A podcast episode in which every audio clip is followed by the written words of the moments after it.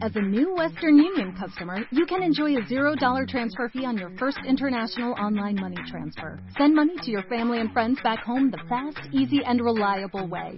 Visit westernunion.com or download our app today to get started, and your first transfer fee is on us. FX gains apply, not available for credit cards and transfers to Cuba. Services offered by Western Union Financial Services Inc. and MLS 906983 or Western Union International Services LLC and MLS 906985.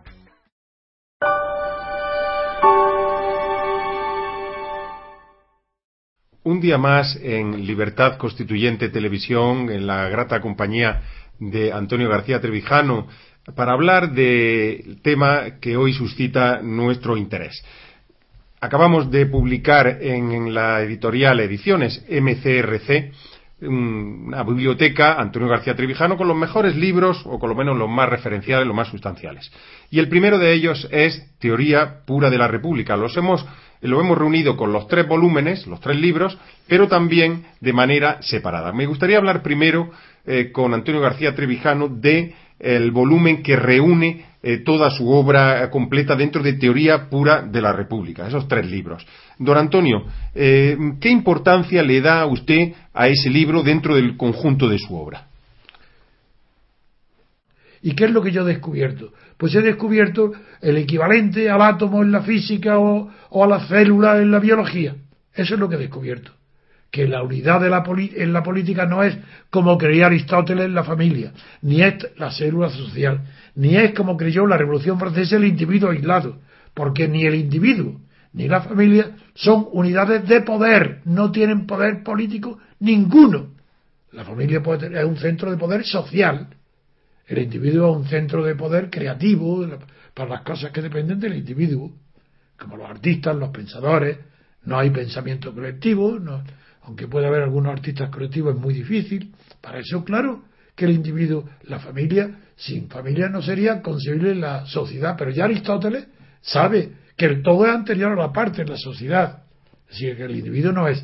Y entonces, ¿qué es lo que yo he descubierto? Pues que la unidad mínima de poder lo constituye algo que se llama distrito electoral. De la misma, misma que la naturaleza está formada por el principio de continuidad, porque no hay discontinuidad en la naturaleza, hay una continuidad. Pues bien, el principio de continuidad en la política lo constituye las unidades mínimas de poder que se llaman distritos electorales. Un distrito electoral, por ejemplo, de 100.000 habitantes, es una unidad de poder, porque ese distrito, por ejemplo, donde voten, tengan derecho a votar 70.000, pero haya, solamente voten 40 o 50.000, esos tienen poder, porque están votando a alguien que va a tener poder y, y más una unidad inferior a ella no existe. Porque todo lo que sea inferior a ella existe está ya constituido, no es constituyente. Por ejemplo, puede haber un alcalde que tenga poder en un pueblo de 10.000 habitantes, pero eso está constituido. Eso no tiene poder. Esa no es la unidad primera, irreductible, porque ese alcalde, en último término, procederá de algún distrito donde han tenido el poder de elegir y, y por derivación habrá llegado hasta el alcalde. La unidad mínima es el distrito electoral. ¿Por qué digo la cifra de 100.000 habitantes? Primero, porque recuerda la maravillosa cifra de la democracia ateniense, donde en la Boulé, que es la, palabra que traduce lo que hoy se dice asamblea legislativa, acudían, de 100.000 habitantes, acudían unas 7.000 personas nada más. No hacía falta que acudieran más. Primero, porque estaba en una colina que aunque no era muy fuerte, la, los ancianos les se cansaban y no iban. Luego porque, eh, como dice el maravilloso discurso fúnebre de Pericles, los atenienses tenían tiempo suficiente para dedicarse a sus negocios civiles. Y no era obligatorio ni el voto ni la asistencia. Eran libres. No es como hoy algunos países que declaran el voto eh, obligatorio. O España, donde se difunde la creencia de que votar es un deber. De ninguna manera.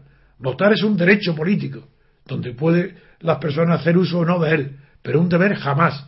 Pues tomando como ejemplo que los habitantes de Atenas eran en el siglo de oro de Atenas, el siglo de Pericles, eran 100.000, aunque solamente asistieran a la Asamblea Legislativa a votar de manera directa, porque allí no elegían representantes, se votaba directamente porque la democracia, a diferencia de la actual, que se llama democracia representativa, como la de Estados Unidos o la de Francia, en, entonces era una democracia directa, no representativa.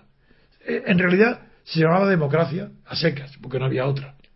Y eso los, los padres de la patria de Estados Unidos, especialmente Madison, tuvieron horror de copiar o de hacer un sistema parecido a los griegos, porque tenían horror del populacho.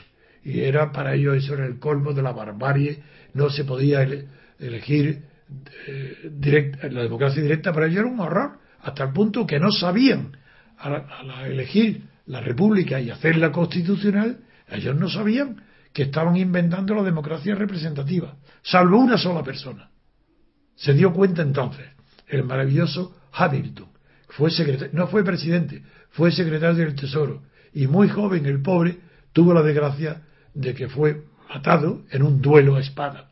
Pero era la, cabeza, para mi gusto, la cabeza más brillante de aquella maravillosa generación de genios que fueron los Washington, Adam, Adams, todo, eh, Jefferson, Monroe, eh, Quincy Adams, el sobrino, todos, eh, y también Hamilton y Madison, hasta los seis primeros presidentes, más Hamilton, que no lo fue porque fue secretario del Tesoro, eh, fue secretario del Tesoro, aquí, allí todos, primero tenían una cultura inmensa, casi todos hablaban griego y latín, era una maravilla de cultura y de, y de saber. Tenían horror todos, como digo, de la democracia directa, salvo Hamilton Hamilton no es que fuera que él creyera o tuviera horror, que no, supongo, no lo sé, no escribió nunca nada en contra. Lo que sí escribió es que dijo, hemos creado la democracia representativa. Ahí lo tienen. Antonio García Trevijano le estaba apremiando para que no desvelara todo el contenido del libro, cosa imposible por otra parte, ¿no? Pero teoría pura de la República, ese magnífico compendio que acaba de realizar su autor para los espectadores de Libertad Constituyente Televisión. Lo tienen en Bubok, el libro, lo tienen en formato digital. Es la primera vez que lo hacemos en este formato y a disposición a un precio además muy asequible para todos los, nuestros seguidores. ¿Qué precio? ¿Qué precio? Pues eh, eh, me parece que eso no llega ni a, los 5 euros. Los, eh, y además se puede pedir incluso en formato de papel. Ah. Y de hecho hemos tenido ya algunas peticiones. Nada más, les emplazamos para el siguiente programa mañana en estos diálogos de Somos Aguas de Libertad Constituyente Televisión.